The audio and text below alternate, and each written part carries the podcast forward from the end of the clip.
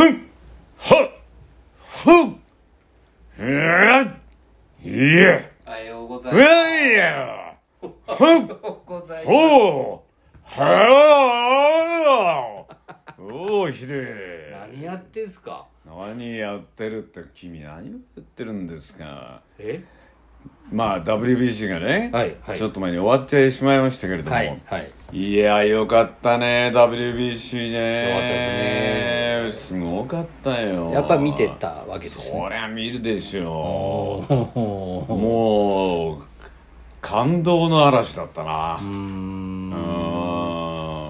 もうそれどの試合も感動してたんですか？そうだね。うん。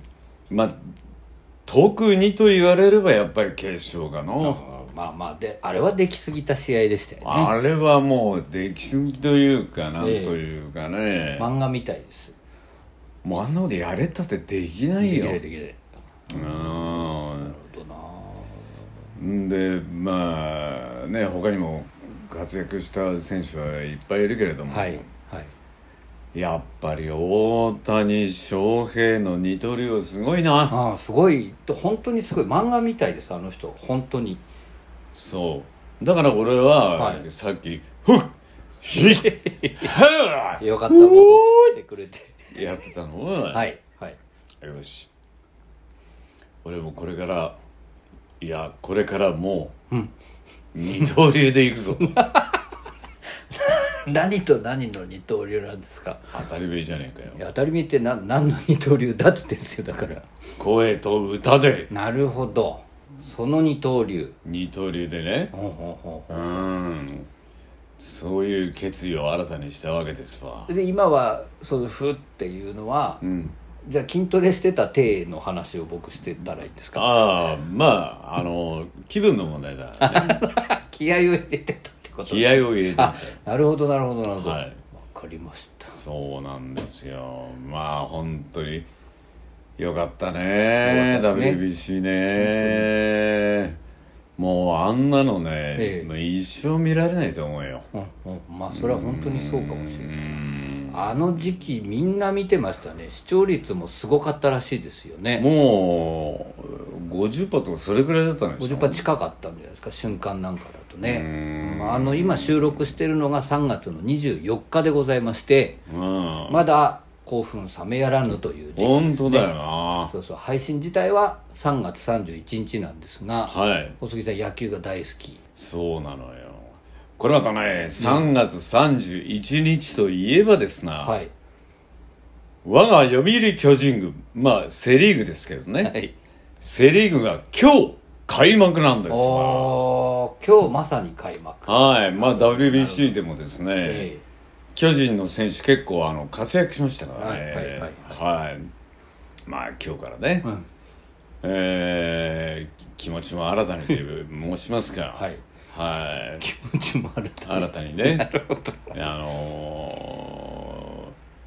ープロ野球も。はい。はい。ますます楽しんでいきたいなと。そうですようねん。なんか多分のれんを手で押す感じってこの感じなんだろうなって今僕申し訳ない。気の毒だなと思いながらちょっとお話ししてるんですけど僕がもうちょっとこう野球詳しかったらいいですよね。今ね、うんうん具体的な巨人の選手の名前とか言えたらいいですよね。今シーズン活躍するのはこの人ですねみたいな。ああ。まあ別にそれはな。あそうなんですか。僕が言うとね本当に古い選手しか出てきませんから、ね、いや、まあ、そんなのは問題ないですよ。まあこれでね、ええ。あの WBC がまあ終わりましたけど、はい、これで日本のプロ野球がね、うん。開幕をして、はい、ますますというかね日本の野球人気っていうのがね、はいはい。うん、ぐわんぐわん上がってってくれるといいね。今年は盛り上がるんじゃないですか本当に。WBC の影響で、うん。よし。今年も野球だ。野球なんだ。あんた小杉さんの二刀流どこ行ったんですか？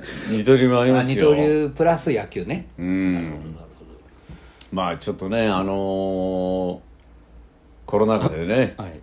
あのー試合もなかなか見に行けなかったりとかね。声出しちゃダメとかね応援できないですもんねそれじゃ。はいはいはい。この俺が本当数える23試合ぐらいしかどうも行かれなかったのあねー。うん。もうもういいんじゃねえのかね。いやもう今年はいいんじゃないですかね。う、ん。えどんどん行かれると。まあ行きたいものだね。うん。たらまあ日本人も真面目だからな。うん。まだまだあのマスクぐらいはしてんじゃねえのかああなるほどなるほど。わかんないよ。わかんないけどね。でもまあ声出せるだけでもいいじゃないですか。そうだね。その応援をするつもりで小杉さん今回もうんタイトルコールをお願いいたします。よし。番組は 番組は二刀流というわけにはいかないから。はい。うん。もう負けないぞ俺も。WBC にも。日本のプロ野球にも負けないぞ。行くぞ。小杉十郎さ小杉騙して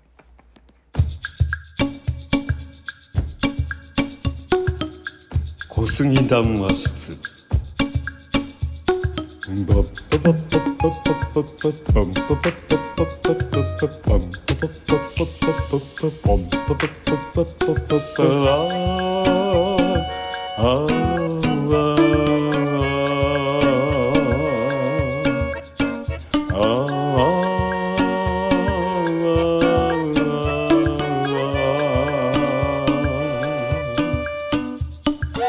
いや小杉さん。もういいよ。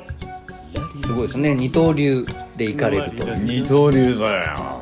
スタートダッシュですよスタートダッシュスターねトダッシュ。二刀流のスタートダッシュ。二刀流のスタートダッシュ。でもまあ二刀流って言ってもさええ。何と何の二刀流ってまあ俺なんか二刀流なんかないけど。うん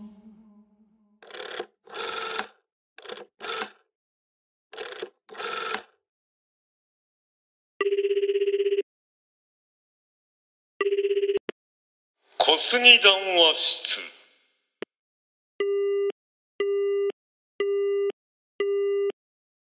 でもまあまあ自分で言うのもお恥ずかしいね、うん。まあ、声とね。はい。そしてお歌と。歌と。この二刀流でいきたい二な刀流で行きましょう、はいはい。もう先ほどつい宣告そうおっしゃってたから僕はもうその話の準備を頭でしてたら今俺にはないけどって言われて今どうどうしようかと思いまして。ええ。でもじゃあ声と歌の二刀流、そうですな、なんかでも本当に冗談抜きで、うん。あんなねピッチャーでもすごくてうん、打者でもえらいことになるなんてのはいたんですかねこれまでも。いやいないでしょ。ねえ。いないよ。すごいことですすよね。んごいことだよ、なんか甲子園に出てた少年だったんですよね、うん。いやーどうなるか分かんないですいねやーまあ他の選手もね、ええ。すごく頑張ってたしよかったけどね、はやっぱりユニフォームに泥をつけた選手がね、リリーフで出てくるなんてないからね。そうかそうか。そうですよね。ああダルビッシュの後に出てくるなんてことは。そう。なるほどな、いやもう本当にねうんうんうんうん。感動感動感動ありがとうって感じだったね。まあでも試合すごく長いのに結局本当に皆さん球場から帰らずにそう。応援してまあああいうの見せられたら応援しますよね。そうそうそうそうそなるほどな、うん。じゃあ小杉さんも泥をつけた状態でうよし。ライブを。ライブを。真っ黒になってやるぞ。よろしくお願いいたします。で小杉談話室今回第23回でございます。で冒頭にも話しましたが3月31日からこの番組は配信をされておりましてセ・リーグスタートということなんですがあの元からね小杉さんは野球大好き巨人の応援もしています、ということを公言してますんではい。それにまつわるお便りも来ておりまして、うん。今回それからいきますね、えー、小島論さんからいただきました、うん。小杉さんこんにちは、こんにちは。えー WBC 優勝しましたね。しましたね。ジャイアントの選手選手も大活躍でしたね。ほいほい。小杉さん喜んでおられるだろうなと思いながら私も見ていましたという。はい。もう嬉しかったね。嬉しかったですただまあはい。もちろんあの岡本和真とかさ、い。例えばもうえらい感激してたけど、えいやいやもうまあさっきも言ったけど日本の選手ねみんな本当に本当にみんなすごかったよ。えうん。ああこんなチーム本当にやったらすげえなと思いながら見てたね、まあ実際ねそれ実現したのもすごいことですすねごいねあの栗山さんなんて監督もねうん。すごいですよねあのスター揃いの中で指揮を取る監督って。いや栗山監督はね、えまあ僕よりは随分若いけど、えはい。い、くつだ？61だっけ？61歳になられたぐらいだ、うん、はい。いやー僕が言うのもなんだけど、はい。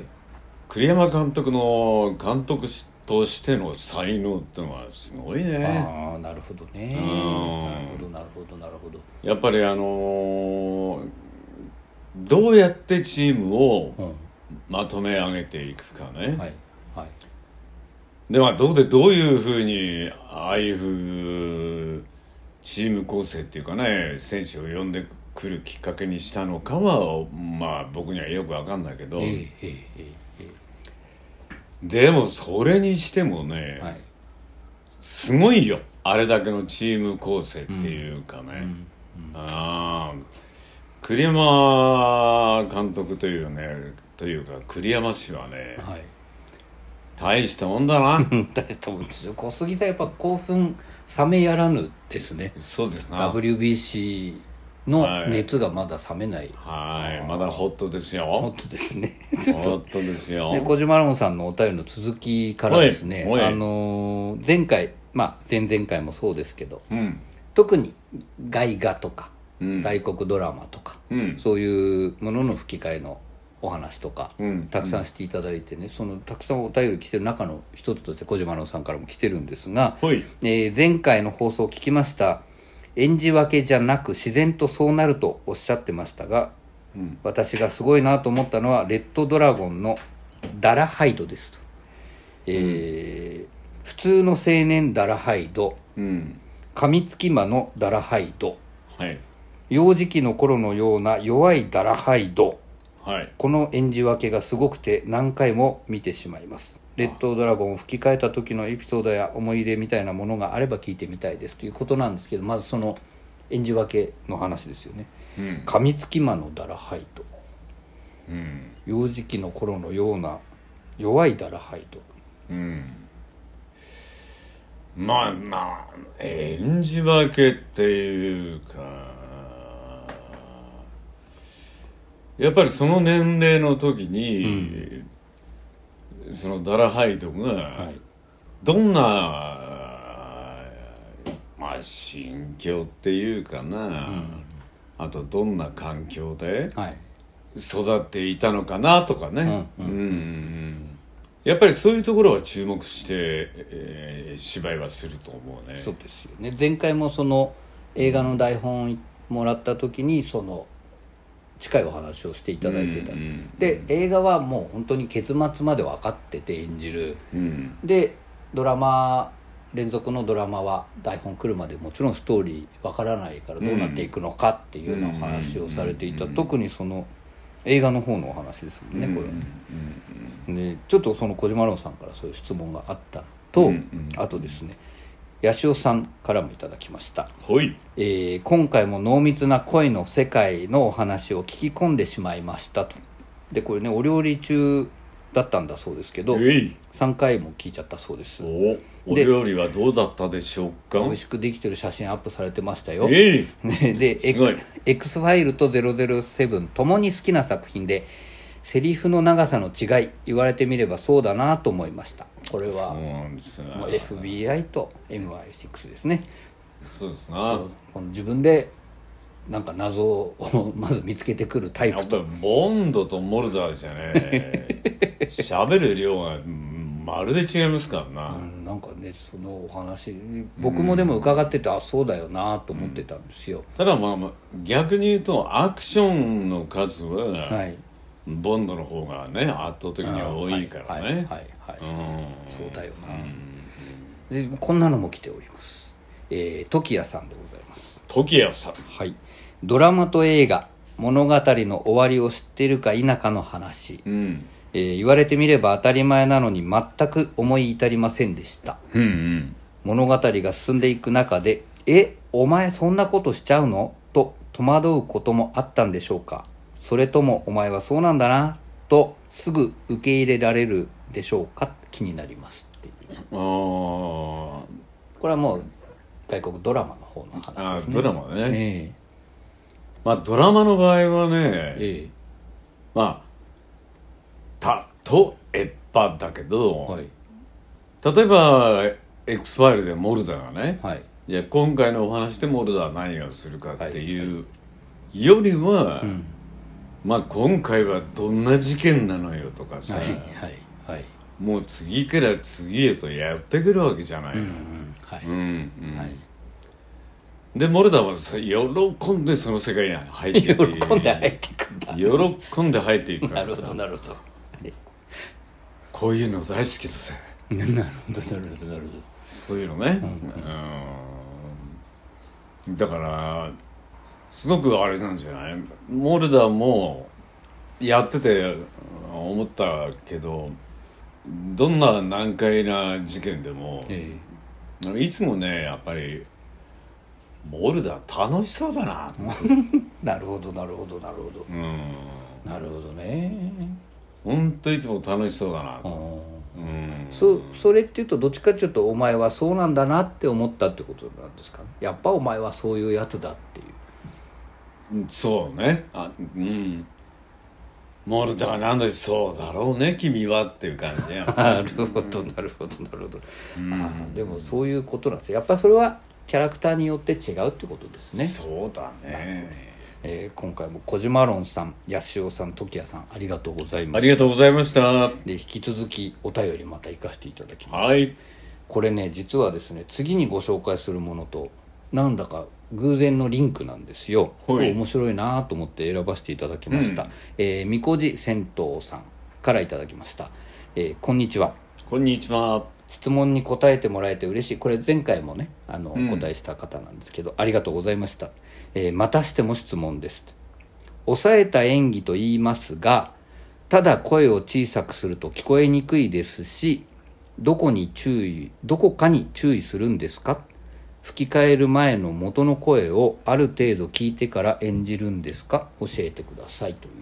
抑えた演技。そうね。あのーまあにアメリカとね例えばだよ、はい。アメリカと日本でははい。まあ登録まあ芝居しながらセリフを取っているのか、はいまあアフレコ後でね取る部分もあるのかどうかは僕にはよく分かりませんが、はい。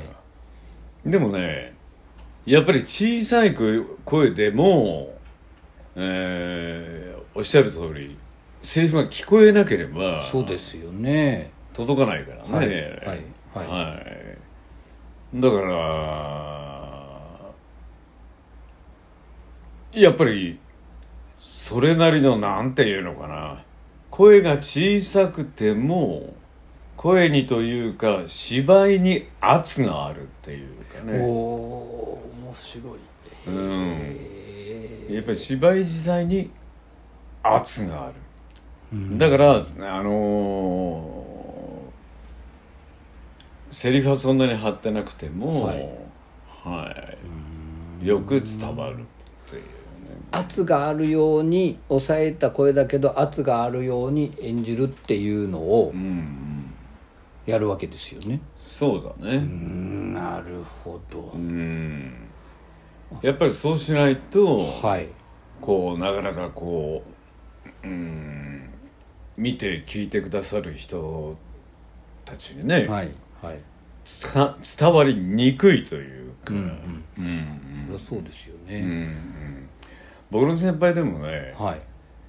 あのーまあもちろんいろんなね先輩がいらっしゃいますけど、はい。全体的にはあまり声を張らない先輩もいるし、はい、なるほどなるほど。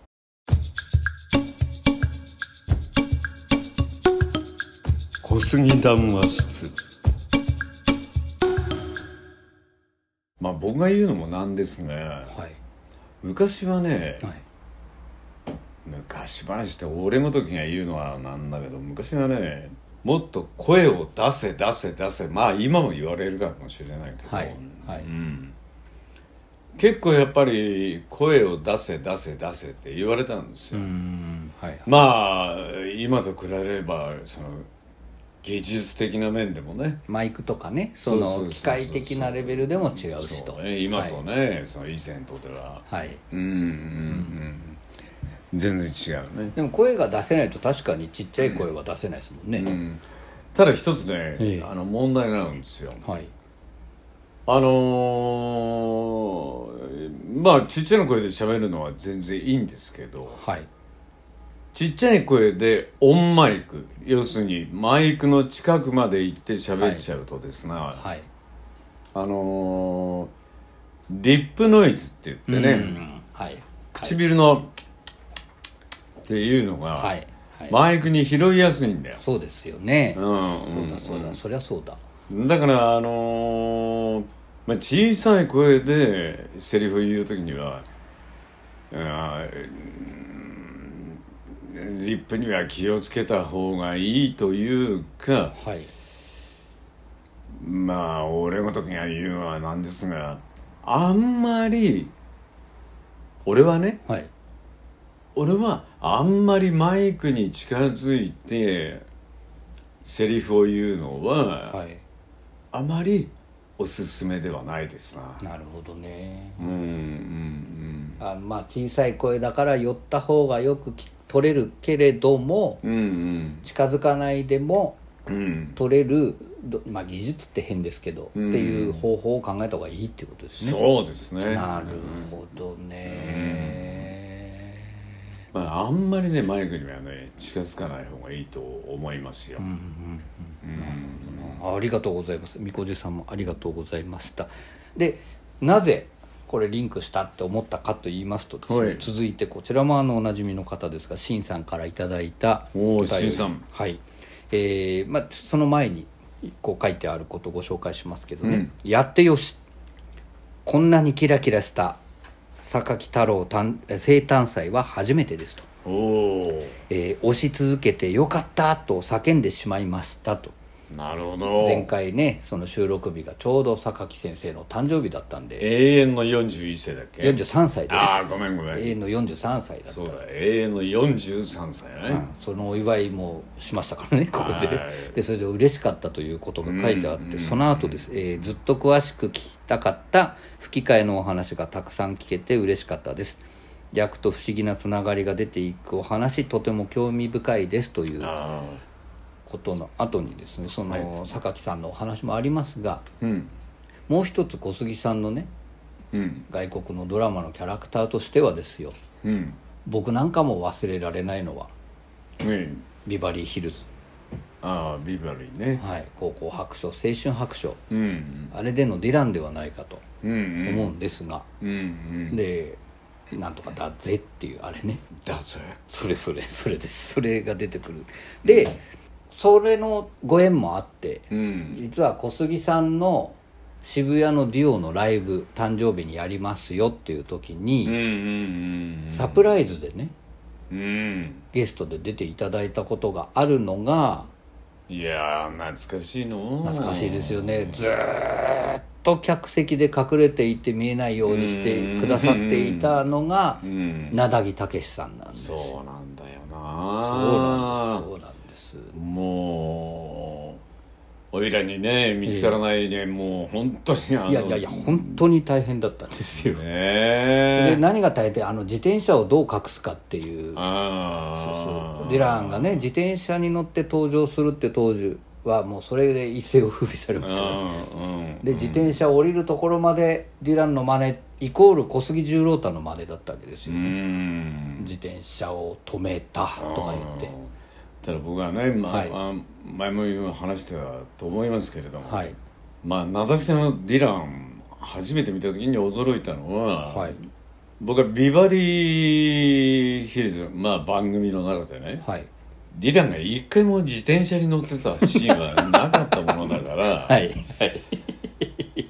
あれ？ディランって自転車乗ってたっけ？乗ってたら面白かったですよね。それで海に行ったりしてね。そうなんだよね。そしてあのデフォルメされたあのレイゼントとリねーゼントとうん。あのチェックのシャツと。チェックのシャツと、えええええはい、もう全てが もう本当にあの番組としてのディランじゃなくて、えはい。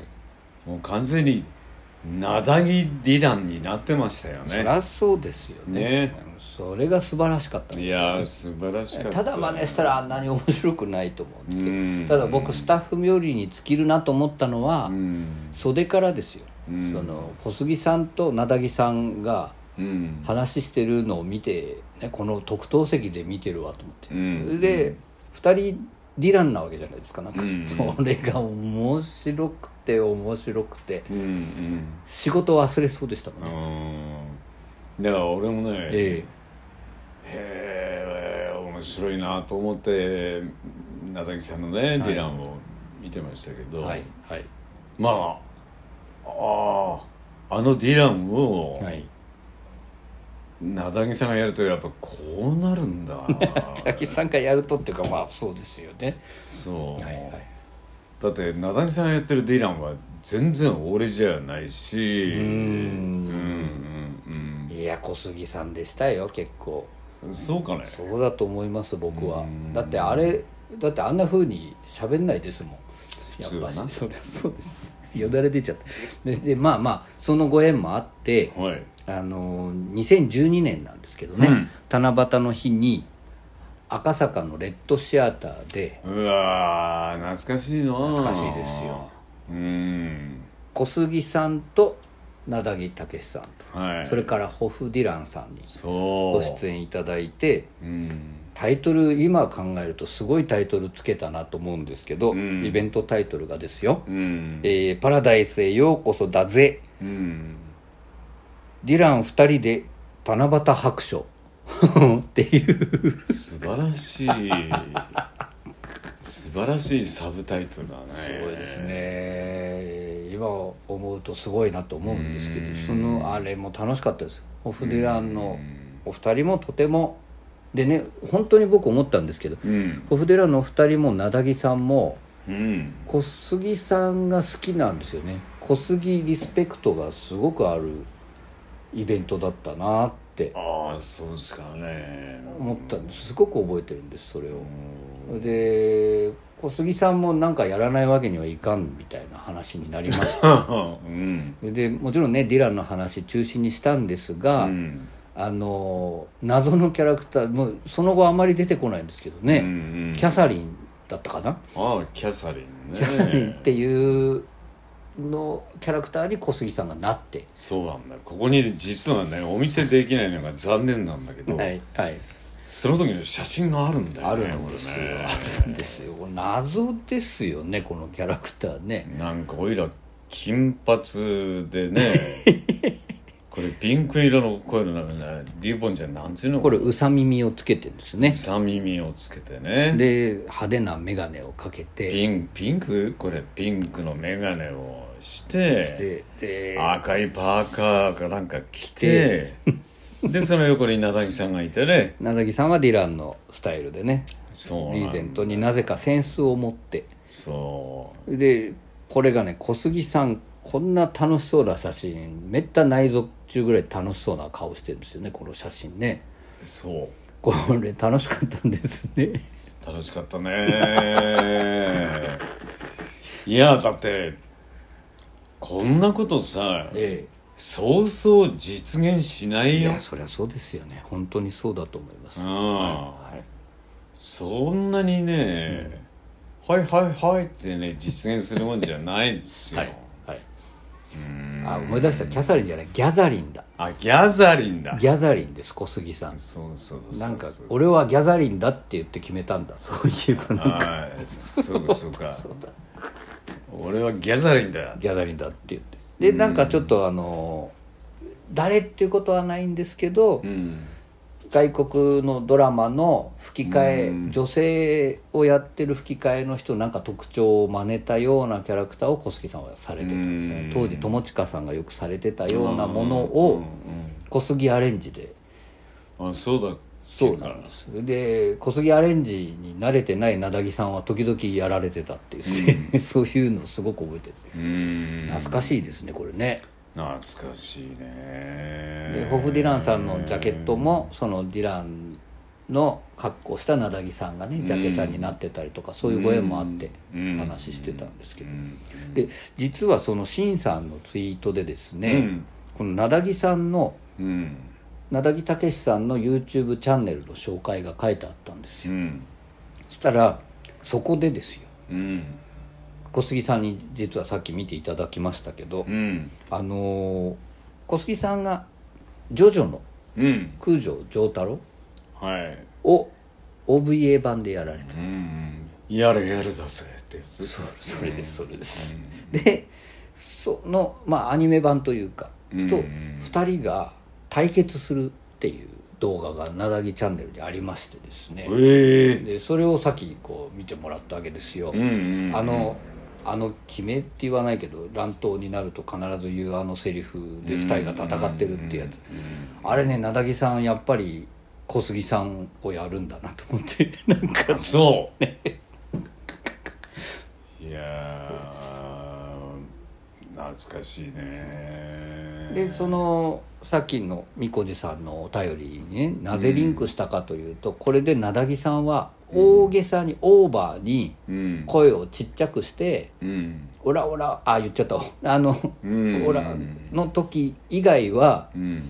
ちっちゃい声でわざと喋られてるんですよ。こううん聞こえないぐらいで。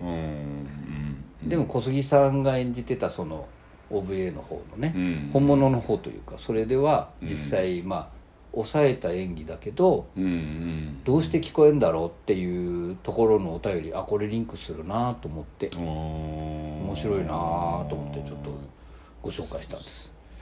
そうねジョ太郎はねそのねあのまあそもそもそんなに喋らないけど、はいはい。でまあそんなにあの大きな声で喋る人じゃないからねジョ太郎はね、はいうん。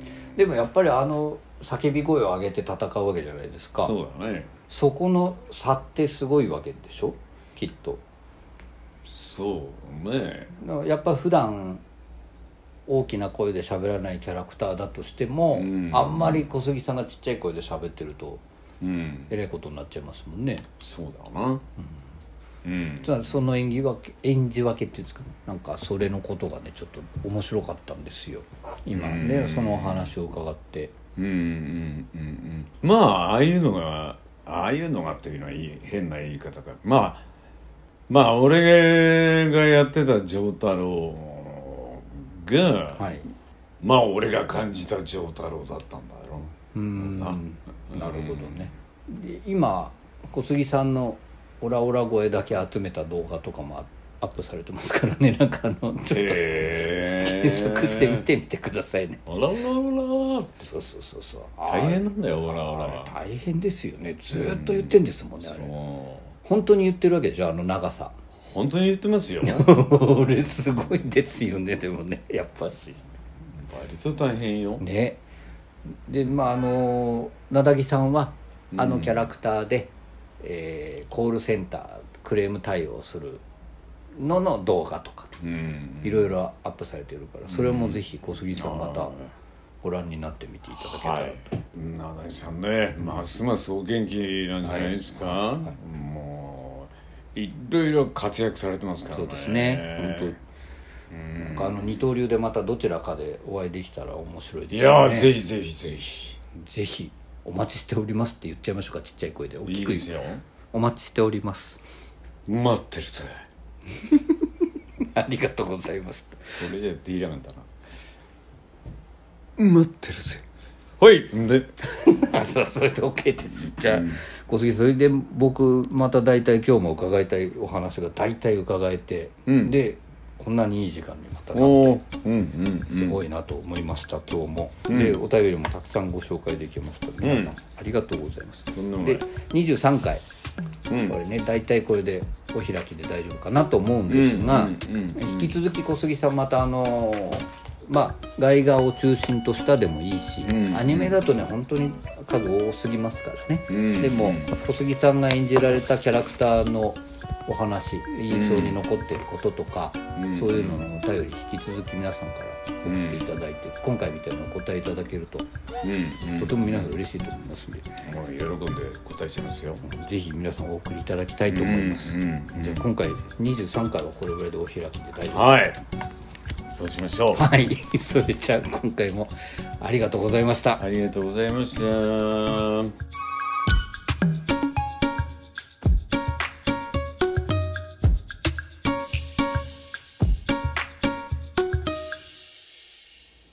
それでは小杉さん、おいよ。今回の談話をお願いします。おい。二刀流にはなれずとも。君には君の道がある。え？え三刀流？それはやめておきなさい。ね？ね？